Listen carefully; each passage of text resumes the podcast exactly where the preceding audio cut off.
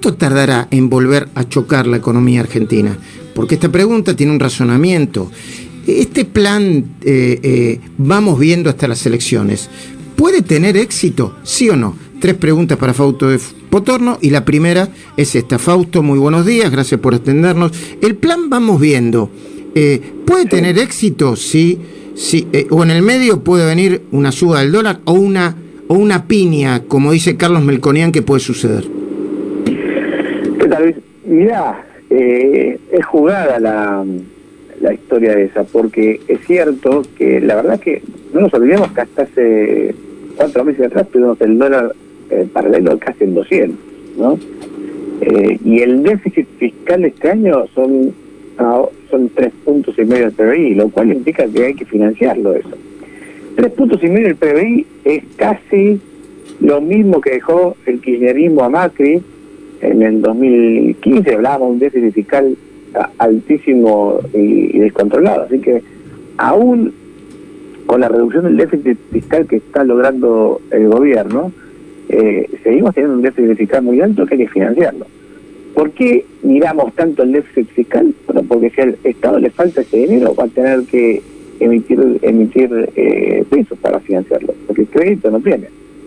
Y si emite pesos, la emisión ya sabemos que es inflación. Ahora, la manera en que están controlando el dólar, ¿es una manera legítima, buena, de política monetaria o económica genuina? ¿O también es, eh, tapar este, el sol con la mano? No, es tapar el sol con la mano. A ver, eh, Luis, si vos querés tener un programa antiinflacionario en serio, tenés que dar señales de que eh, la inflación no va a subir en el futuro. O sea, si, si yo veo, o el mercado mira, eh, que todo lo que estás haciendo para frenar la inflación es posponer la inflación, bueno, tarde o temprano la demanda de pesos se va a caer, porque esto lo pongo de esta manera. Y yo digo, bueno, no emito pesos ahora porque eh, eh no pago los, o, o todo con LELIX o instrumentos financieros para postergar la inflación y, y, y tiro a postergar la inflación. No subo tarifas, pero sabemos que la va a subir en el futuro. No subo el dólar, pero sabemos que el dólar ya tiene que subir en el futuro. Pero emito pesos por otro lado. Y del otro lado el mercado viene que espera y dice, bueno, se está postergando la inflación.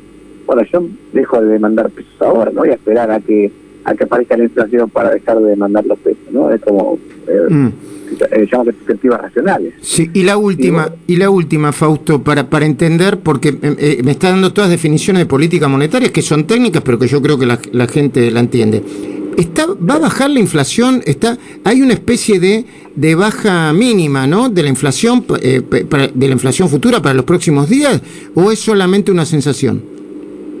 No, hay, a ver, eh, la inflación de febrero, nosotros medimos la primera semana, la segunda semana la tenemos medida, todavía no, no procesamos todos los datos, eh, pero estamos hablando de estar una inflación mínima de, en la primera semana, 2,5% prácticamente. ¿Y eso es mucho, poco, menos que el, que el mes anterior? Y un poquito menos que el mes anterior, pero 2,5% ya en la primera semana implica que vamos a terminar el mes en 3, arriba 3. Otra vez. Entiendo. Y no te voy a hacer otra pregunta que es muy, que, ya es comprometedora, ¿eh? no sé si me la vas a poder responder. ¿Qué hacías hace unos días jugando al fútbol en una canchita del Sport Club de Miñones y eh, Pampa? Ah, estaba, bueno, jugando al fútbol, justamente estábamos jugando al fútbol con varios eh, del Partido Republicanos Unidos este, y algunos que no ah, del Partido. Mira vos, mira vos. Bueno, ojo de periodista, ojo de lince. Gracias, Fausto Potorno. Luego, un abrazo.